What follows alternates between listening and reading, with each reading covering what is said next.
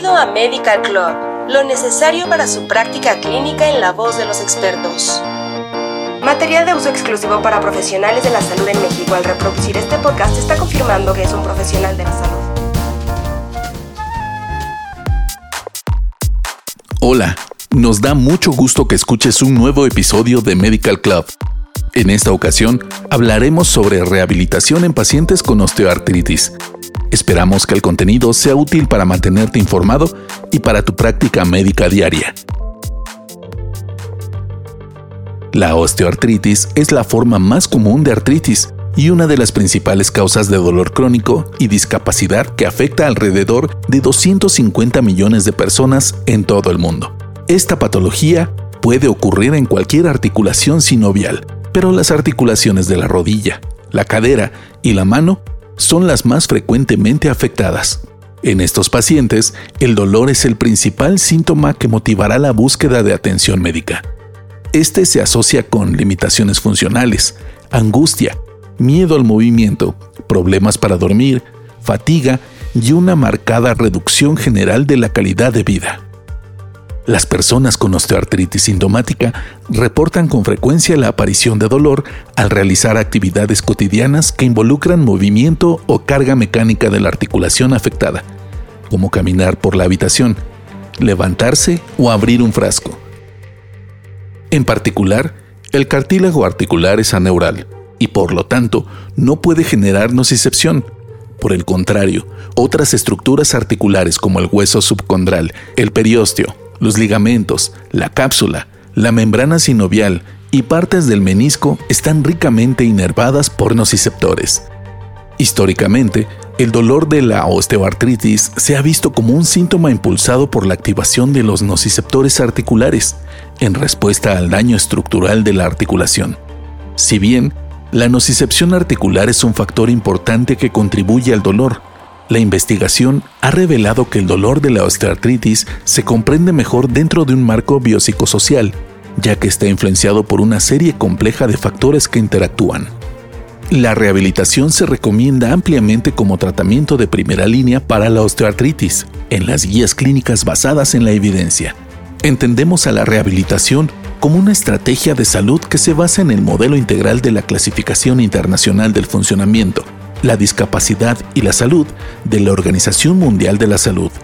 Dicho modelo define el funcionamiento de un individuo con una condición de salud como una interacción positiva con el medio ambiente. En este contexto, la finalidad de la rehabilitación se describe conceptualmente como optimizar el funcionamiento de las personas que lo necesitan. Este objetivo se logra por medio de enfoques que evalúan y optimizan las capacidades de una persona y además desarrollan su desempeño. La rehabilitación se centra en las personas e incluye la provisión de un entorno facilitador como un enfoque relevante de la estrategia de rehabilitación, e incluye intervenciones que tienen como objetivo fortalecer los recursos de una persona. Esto no solo refuerza el afrontamiento o la resiliencia, sino que puede incluir la prevención de alteraciones de las estructuras corporales y funciones. También incluye actividades como prevenir la pérdida del nivel de actividad y participación en ámbitos como el laboral. Este tipo de rehabilitación va más allá de los conceptos clásicos de prevención que se centran únicamente en las enfermedades. ¿Qué es el ejercicio de equilibrio y por qué es importante? El entrenamiento del equilibrio suele ser un complemento importante de otros métodos de ejercicio, permite al paciente recuperar su centro de gravedad y minimizar la base de apoyo durante los movimientos inestables y así reducir el riesgo de caídas accidentales.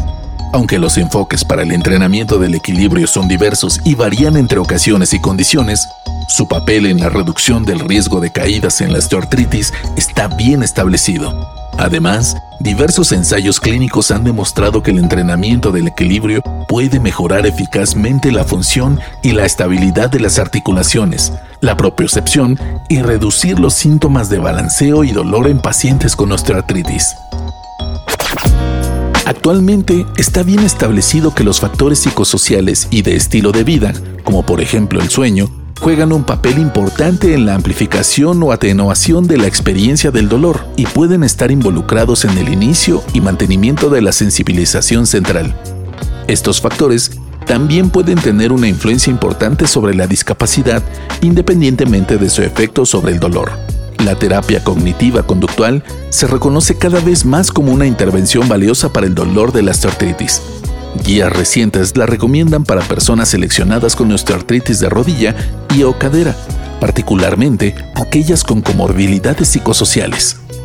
Generalmente, la terapia cognitiva conductual para el dolor implica la identificación y la facilitación de objetos conductuales específicos individuales que promuevan la actividad y el compromiso social, al tiempo que minimizan el retraimiento y la protección. Las barreras cognitivas para la participación en conductas adaptativas, como la catastrofización del dolor, también se identifican y cuestionan sistemáticamente en el curso de dicha terapia. Por otro lado, existen las intervenciones de autocuidado, las cuales consisten en programas que tienen como objetivo enseñar a las personas a asumir un papel activo en el manejo de su condición, a través de cualquier combinación de educación, cambio de comportamiento y habilidades psicosociales de afrontamiento. Por ejemplo, estas intervenciones pueden incluir módulos que brindan información sobre el estado de salud, la utilización de recursos de atención médica, técnicas de manejo de estrés, ejercicios físicos y habilidades para resolver problemas interpersonales. Por último, pero no menos importante, el ejercicio regular se considera un tratamiento central para la osteoartritis y se recomienda universalmente entre las pautas de tratamiento para todas las personas con esta patología, independientemente de su presentación individual. El ejercicio tiene una serie de beneficios potenciales, como mejorar el dolor, la función física y el estado de ánimo, al igual que disminuir el riesgo de problemas de salud secundarios, incluidos los trastornos cardiovasculares, metabólicos, neurodegenerativos y óseos. Es probable que el ejercicio reduzca el dolor de la osteoartritis por varios mecanismos diferentes, como son una mayor inhibición del sistema nervioso central, reducciones locales y sistémicas de la inflamación, efectos psicosociales y efectos biomecánicos en la articulación afectada. El tratamiento puede incluir ejercicio aeróbico de bajo impacto, como caminar o andar en bicicleta, entrenamiento de resistencia para fortalecer los músculos, estiramientos y otras formas de ejercicio como tai chi o yoga. Ahora bien, para el ejercicio de tipo aeróbico son importantes la intensidad, el tipo, la forma en que se realiza y la frecuencia por semana. Para los ejercicios aeróbicos y de fortalecimiento, los puntos de partida sugeridos para estos parámetros de entrenamiento están bien descritos en las pautas de salud pública del Colegio Americano de Medicina Deportiva, con una guía clínica reciente que recomienda integrar estos niveles de ejercicio en la atención estándar en personas con osteoartritis. Específicamente, se recomienda un mínimo de 150 minutos de ejercicio aeróbico de intensidad moderada o 75 minutos de ejercicio aeróbico de intensidad vigorosa por semana, en sesiones de al menos 10 minutos.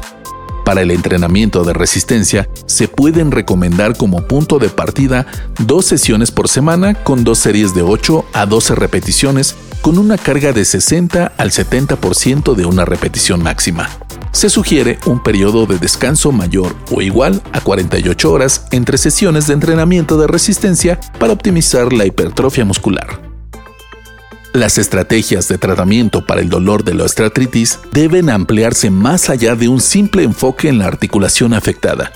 Si bien los tratamientos conjuntos dirigidos siguen siendo apropiados, es importante detectar, reconocer y manejar adecuadamente otros factores como la sensibilización central, los factores psicosociales y los problemas del sueño que pueden estar contribuyendo a la experiencia del dolor de un individuo. Por lo anterior, la rehabilitación se considera el tratamiento de primera línea para el dolor de la osteoartritis.